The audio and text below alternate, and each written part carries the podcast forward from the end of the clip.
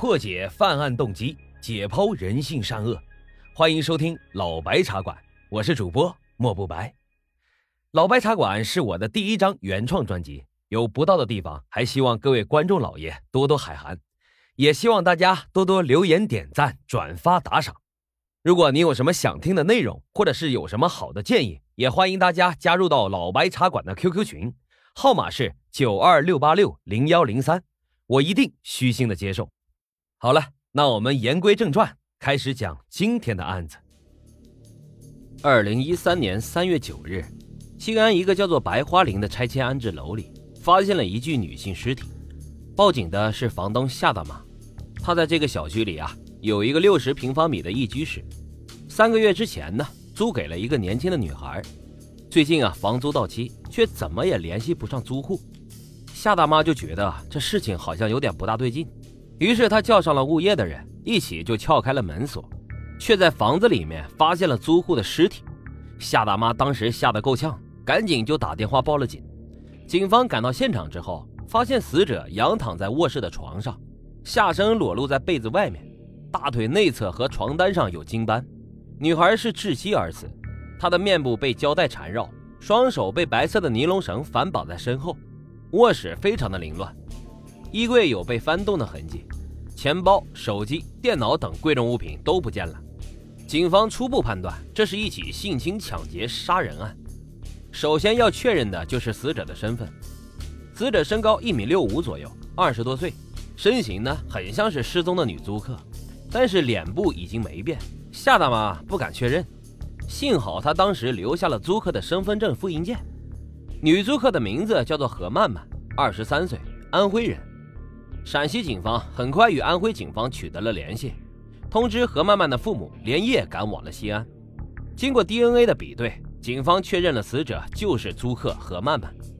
据何曼曼的父母说，他们的女儿初中毕业以后就出来打工了，具体做什么工作、认识什么人，他们都不清楚。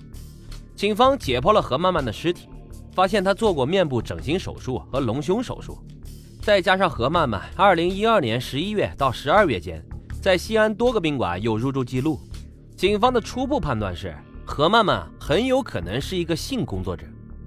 警方发现卧室和客厅里的台历都被翻到了一月份，几张购物小票上最晚的时间是一月九号。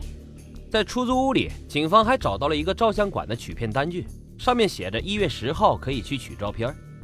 但是十号那天啊，何曼曼并没有去取照片。卧室床头柜旁边的地板上有一个摔坏了的闹钟，时间停在了三点十四分。警方推断。何曼曼很有可能是在一月九日到一月十日之间死亡的，可能是在凌晨三点左右，也可能是下午三点左右。警方在小区里面进行了调查，住在隔壁的邻居说，住在隔壁的邻居说只见过何曼曼一次，没有交流过。一月九日前后呢，也没有听到过什么异常的声音。何曼曼租住的这个小区刚刚交付，监控设备啊还没有安装到位，小区的安保呢也对何曼曼没有什么印象。警方拿着纸质的照片，在全市的娱乐场所、酒店和足疗店走访，想要找出认识何曼曼的人，但是一时半会儿啊还没有结果。何曼曼这个漂泊在异乡的年轻女孩，似乎没有在这个城市留下什么痕迹。想要调查她的死因，还得回到那个小小的出租屋里。警方在卫生间的垃圾袋里啊，发现了一个用过的安全套。里面的精液与死者腿部的精斑比对之后，确定来自于同一个男人，这让警方有些疑惑。如果是强奸杀人，那这个凶手貌似有些太蠢了，留下了有自己精液的安全套在现场，并且同时啊，警察在卧室的台历上发现了一行字，一个名字，后面还跟着电话和地址。这个人会和何曼曼的死亡有关系吗？段刚是个普通的工薪族。三十二岁，西安本地人，已婚，和妻子、孩子、母亲和妹妹住在一起。段刚的生活很简单，每天呢就是奔波于家、公司和孩子的幼儿园之间。二零一三年的一天，段刚突然被警察带走了。警方让他辨认一张照片，问他是否认识照片上的女子。犹豫了一下之后，段刚告诉警方，照片上的女子他认识，名字叫做何莹莹。在之后的询问当中，段刚承认，一月九号，他和化名何莹莹的何曼曼发生了性关系。